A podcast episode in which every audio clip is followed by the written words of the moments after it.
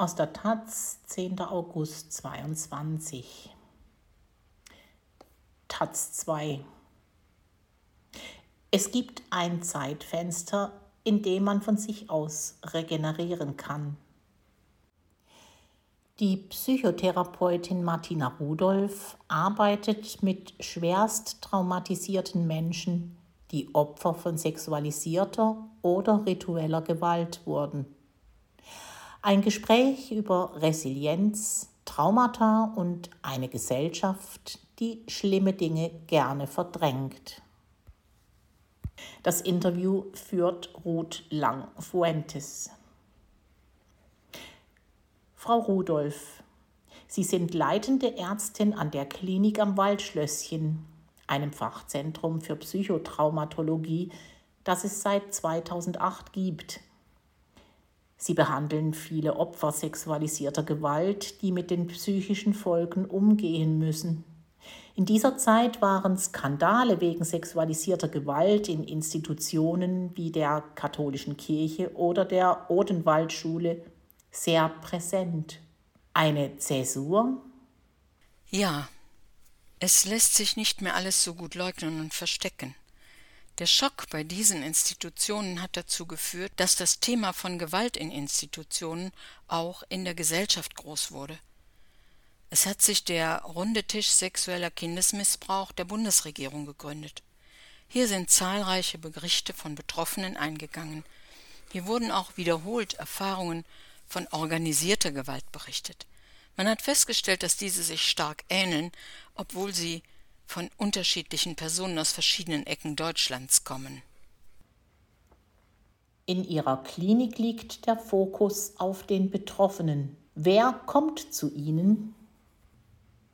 Wir haben Leute, die akut traumatisiert sind, zum Beispiel durch Wege oder Arbeitsunfälle.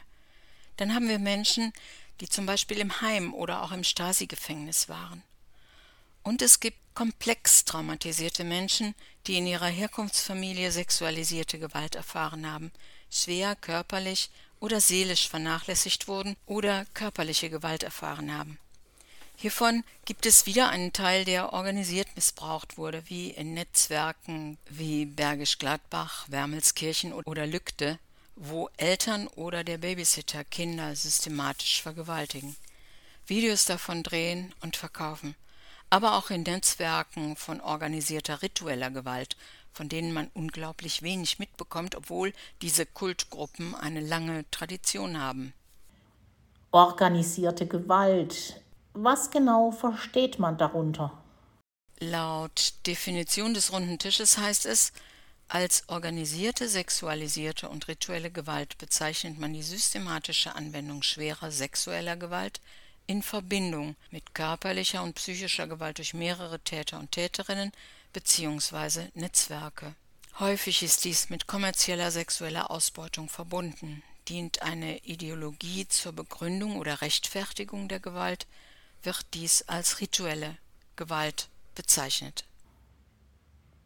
Was genau behandeln Sie bei den Opfern solcher Taten in Ihrer Klinik? Wer ein Trauma wie Autounfall, Vergewaltigung, Entführung erlebt, neigt dazu, eine sogenannte peritraumatische Dissoziation zu erleben. Das bedeutet, die Kapazität des Gehirns zur Verarbeitung ist überstiegen. Diese Kapazität ist bei jedem Menschen unterschiedlich. Die persönliche Resilienz hängt stark von der eigenen Biologie ab, aber auch von Umwelteinflüssen. Gute Bindung schützt extrem. Aber auch Intelligenz oder frühere Belastungen, die man bewältigt hat. Wenn der Punkt jedoch kippt, fliegt einem erstmal alles um die Ohren, man bekommt die Sinneseindrücke nicht mehr sortiert, erlebt Hilflosigkeit und Ohnmacht. Es gibt ein Zeitfenster, in dem man von sich aus regenerieren kann. Gelingt das nicht, entwickelt man eine posttraumatische Belastungsstörung PTBS. Dann rutscht man immer wieder in Flashbacks und kann das Gefühl von Sicherheit nicht mehr herstellen. Man zersplittert in einen Teil, der das Trauma erlebt hat, und in einen Teil, der irgendwie versucht, wieder an das Leben anzuknüpfen. Spezialisiert ist Ihre Klinik aber auch auf die sogenannte dissoziative Identitätsstörung. Was ist das? Erleben Menschen bereits vor dem sechsten Lebensjahr, in dem die Ich-Entwicklung stattfindet, wiederholt massive Gewalterfahrungen, wird der Reifungsprozess des Gehirns immer wieder durch traumatische Erlebnisse unterbrochen, es kann sich kein vollständiges Ich-Empfinden entwickeln, nur einzelne, voneinander getrennte Systeme. Dieser Mensch bildet verschiedene Ich-Persönlichkeiten aus, die dissoziative Identitätsstörung. So wie man das aus Filmen kennt, eine gespaltene Persönlichkeit? Genau, nur wird diese in Filmen meistens sehr schlecht dargestellt, häufig als sehr gefährlich, im Sinne von Dr. Jekyll und Mr. Hyde. Das ist eine totale Seltenheit, ich habe das noch nie erlebt. Die meisten versuchen sich nach außen hin unauffällig zu verhalten und selbst damit klarzukommen, dass sie sich ständig an unbekannten Orten wiederfinden und keine Ahnung haben, wie sie dorthin gekommen sind und was vorher passiert ist. Zu ihnen kommen auch Menschen, die rituelle Gewalt erleben oder erlebt haben, ausgehend von satanistischen, christlichen oder auch fascho-germanischen Kulten. Inwieweit üben diese Missbrauch aus? Die Kulte setzen zum Beispiel Folter gezielt ein, um Menschen zu brechen und dazu zu bringen, an bestimmte Dinge zu glauben. Diese Menschen bekommen dann bestimmte mystische Wahrheiten verinnerlicht. Die Alltagspersonen wissen zwar, irgendwie geht's mir richtig schlecht, ich habe einen Haufen Symptome und brauche Hilfe, die anderen Anteile denken aber, mein Leben und mein Glaube fußen darauf, dass ich missbraucht wurde. Kaum zu glauben. Ihr Symposium im Juni lautete Organisierte Gewalt, weil nicht sein kann, was nicht sein darf. Was meinen Sie damit? In Gesellschaften gibt es oft sehr viel Abwehr dagegen, dass schlimme Dinge passieren. Wenn man überlegt, wie lange es gedauert hat, bis die Existenz von sexualisierter Gewalt an Kindern in Deutschland anerkannt wurde, dann kann man sich vorstellen, dass eine Anerkennung in solchen Zirkeln gar nicht denkbar ist. In der Schweiz wurde eine Beratungsstelle für Opfer ritueller Gewalt in einer Doku des SRF diffamiert. Der Journalist hat das Problem als eine große Verschwörungstheorie abgetan. Sie aber haben täglich mit den Betroffenen zu tun. Können diese überhaupt ein normales Leben führen? Absolut. In der Therapie einer dissoziativen Identitätsstörung versucht man, mit den anderen Persönlichkeitsanteilen Kontakt aufzunehmen. Die Patienten haben oft eigene Techniken dafür. Sie sind die kreativsten Menschen, die ich jemals kennengelernt habe. Sie sind die Könige des Überlebens. Bei der Therapie wird Traumamaterial aktiviert. Schwere Symptome wie heftige Flashbacks Gangstörungen, Schmerzzustände können auftreten, die muss man dann traumatherapeutisch abfangen. Die Patientinnen müssen lernen, dass sie die Kontrolle haben. Bei ritueller Gewalt müssen auch die unsichtbaren Fäden zu den Kulten durchbrochen werden. Das braucht Menschen, die von außen kontrollieren. Gleichzeitig haben die Patienten heftigste Symptome, Selbstverletzungen, schwere Essstörungen. Ein Teil von ihnen denkt, er muss zum Kult zurück. Oft werden sie auch auf der Straße angesprochen, die Helfer bedroht.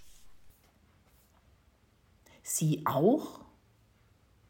Ich kriege schon von Patienten ausgerichtet, dass die Täter mich im Blick haben. Aber da ich in einer Institution arbeite und auch Akten führe, wurde ich nie persönlich bedroht. Werden viele Opfer organisierter sexualisierter Gewalt später selbst zu Tätern? Die Gefahr ist groß. Alle gewalttätigen Mütter meiner Patientinnen waren selbst Opfer. Es gibt auch Patientinnen, bei denen im Laufe der Therapie die Täterschaft sichtbar wird. Aber ich kenne auch Patientinnen, die das Jugendamt von Anfang an mit reinnehmen, weil sie selbst Kinder bekommen. Dass sie an fremden Menschen Täter werden, ist extrem selten. Kann man die Täter denn nicht anzeigen? Schwierig. Das ist oft versucht worden. Unsere Strafjustiz legt zu Recht Wert darauf, dass Angeklagte immer ein Recht darauf haben, sich zu verteidigen. Keiner soll falsch verurteilt werden. Um einen Täter zu überführen, muss man sehr starke Beweise haben. Menschen, die dissoziativ sind, genügen dieser Beweislast oft nicht. Es wird ihnen häufig nicht geglaubt. Schon für Menschen, die an einer PTBS leiden, wird es sehr schwierig, als Zeugen auszusagen. Selbst bei einer Vergewaltigung kann es heißen, die Aussagen sind leider nicht verwertbar, weil eine Amnesie vorliegt. Es wird oft gesagt, dass sich aus bestimmten traumatherapeutischen Techniken falsche Erinnerungen entwickeln können. Daraus ergibt sich, dass Traumatisierte vor ihrer Aussage nicht die notwendige Therapie erhalten können, um aussagefähig zu werden. Das ist ein großes Dilemma. Wie gehen Sie selbst damit um? Ich arbeite wahnsinnig gern mit solchen Menschen. Man hat viel Selbstwirksamkeit, weil man es mit akuten Zuständen zu tun hat, in denen man schnell Hilfe leisten kann, wie ein Notarzt. Manchmal geht es über eigene Grenzen. Solange man selbst ein gutes Leben hat, in das man sich dann zurückziehen kann, ist das machbar.